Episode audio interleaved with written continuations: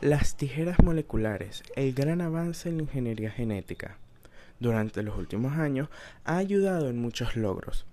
Hoy aquí te venimos a hablar más sobre ella. Quédate y no dejes de aumentar tu conocimiento.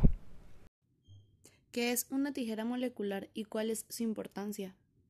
Mi nombre es Santiago Torres y respondiendo a tu pregunta, es un tipo de ingeniería genética en la que se realiza la manipulación directa de una secuencia del genoma, insertando, eliminando o reemplazando alguna parte del genoma de un organismo. Para ello se utilizan las tijeras moleculares, que son enzimas llamadas nucleasas, que sirven para cortar las dos hebras de la doble hélice del ADN en un punto muy preciso y determinado en el que se va a realizar la manipulación genética. El microbiólogo español Mojica descubrió la técnica de edición del genoma conocida como CRISPR, que son familias de secuencias de ADN en bacterias que contienen fragmentos de ADN de virus que han atacado a las bacterias. Estos fragmentos los utilizan las bacterias para detectar y destruir el ADN de nuevos ataques de virus similares. Las secuencias forman parte de la tecnología CRISPR, que cambian los genes dentro de un organismo de forma efectiva y eficaz. Desde que se diesen a conocer en 2012, la medicina ha confiado en ella como una esperanza para el tratamiento de distintas cirugías genéticas, una puerta donde ahora el laboratorio ha dejado de ser el escenario principal para dar el salto a las personas. Cabe destacar que estas tijeras contribuyen a nuevas terapias contra el cáncer y puede colaborar en próximos estudios para curar enfermedades hereditarias. ¿Cuáles son los métodos de realización y aplicación? En los años 1970, Correa, Bergel y Kors sentaron las bases del ADN recombinante, inserción en el genoma de genes pertenecientes a otro organismo vivo. Los métodos empleados en ese entonces presentaban grandes limitaciones, eran imprecisos y de difícil aplicación. No obstante, quedó flotando la idea de recombinar genes para integrar un genoma modificado. El tema de la imprecisión se superó en los años 1990, cuando se diseñaron proteínas que podían cortar el ADN en puntos específicos. Esto supuso un gran avance respecto de las técnicas de inserción aleatoria del ADN.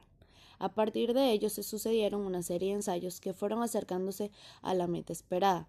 En esta etapa cabe destacar los trabajos de Francisco Martínez Mojica, entre los años 1993 a 2005 y los de un grupo interdisciplinario japonés en 1987. Como culminación de este proceso, en el año 2012 se publicó un trabajo central de Donna Charpentier y colaboradores acerca de la técnica denominada CR y SPR-Cas9, repeticiones paliandrómicas cortas agrupadas y regularmente espaciadas aludiendo a la secuencia de reconocimiento que utilizan las bacterias para identificar los virus que las han infectado, que describió el primer corte en un tubo de ensayo, intuyendo que podría trasladarse a células eucariotas para ser usadas para la edición genética. A partir de entonces las investigaciones se acrecentaron, lo que justifica afirmar que nos encontramos ante el descubrimiento de una técnica de inusitados alcances, que ya ha sido ensayada con éxito en vegetales, animales y embriones humanos. Los aspectos bioéticos. El dictamen del 24 de abril de 2003 del Comité, de de, del Comité Internacional de Biótica, el CIB, de la Organización de las Naciones Unidas para la Educación, la Ciencia y la Cultura, que es la UNESCO, en da como diagnóstico preimplantatorios y las intervenciones en la línea germinal recuerda que la, que la corrección de una anomalía genética que sea específica en las células germinales o en los embriones en los primeros estadios. No, no, se, no se podrán realizar en el, en el cuadro de ejercicio médico de hecho, las numerosas dificultades técnicas y la incertidumbre en cuanto a sus efectos eventualmente nefastos en para la generación futura hacen que las intervenciones sobre la células germinales deban ser fuertemente desaconsejadas y ser objeto de interdicción legal.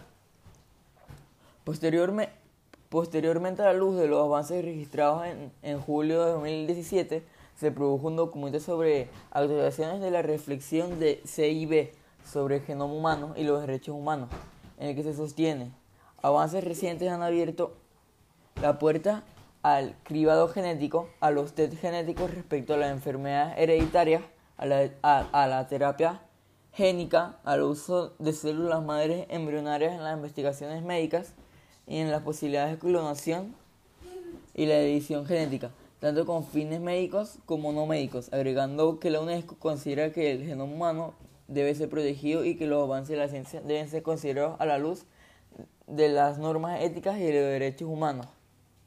De las opiniones transcriptas, cabe advertir una posición mayoritaria que sustenta la imposibilidad de la terapia génica en línea germinal, con fundamentos que van desde la conversión de la conversión del genoma no manipulado hasta la protección de las generaciones futuras en una posición menos categórica. Algunos prevén la posibilidad de, de, terapias en línea germinal con cuidado extremo. Al margen de lo dicho, cabe observar que la terapia genética en línea germinal arrastra otros debates que están lejos de haber concluido el diagnóstico implantorio y las intervenciones sobre los embriones humanos. Josué, cuéntanos algunas curiosidades.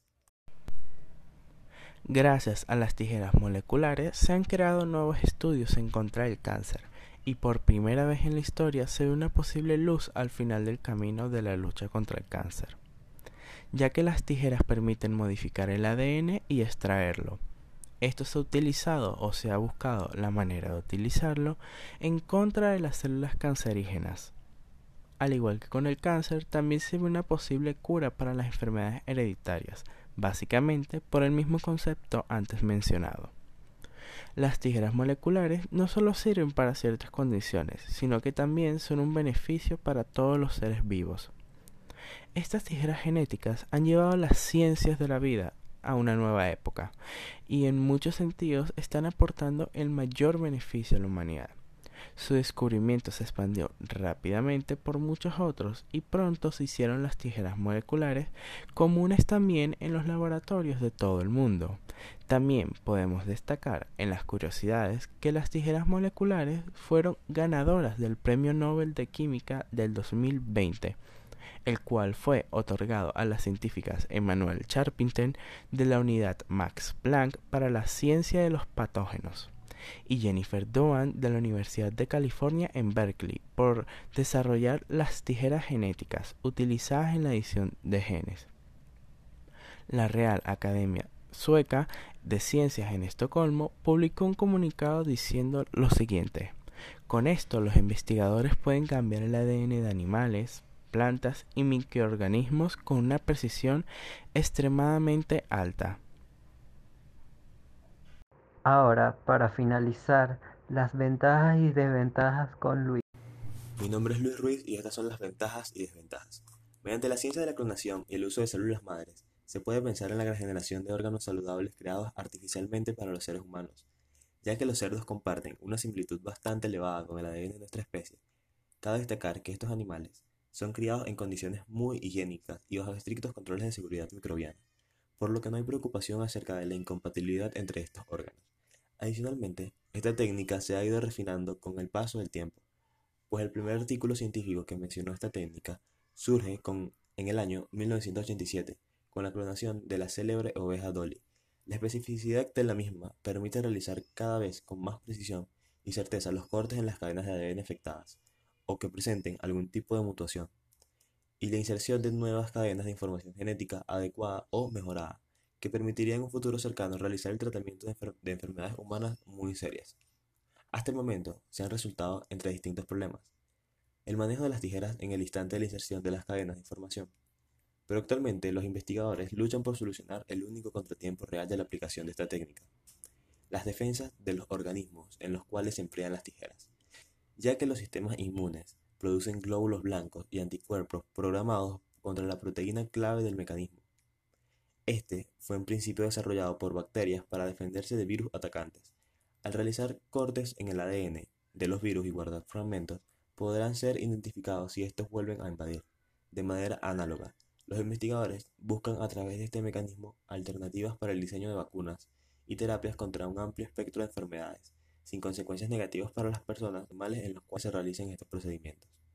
El impacto negativo que tienen las tijeras en el ambiente es que después de botarlas, sus componentes se deshacen y se oxidan, con el paso del tiempo y el contacto con el agua y la luz, ocasionando desastres en la Tierra. Eso es todo por el día de hoy amigos. Gracias por escuchar este podcast. Te invito a darle like y a estar atento para que te sigas informando con nuestros podcasts.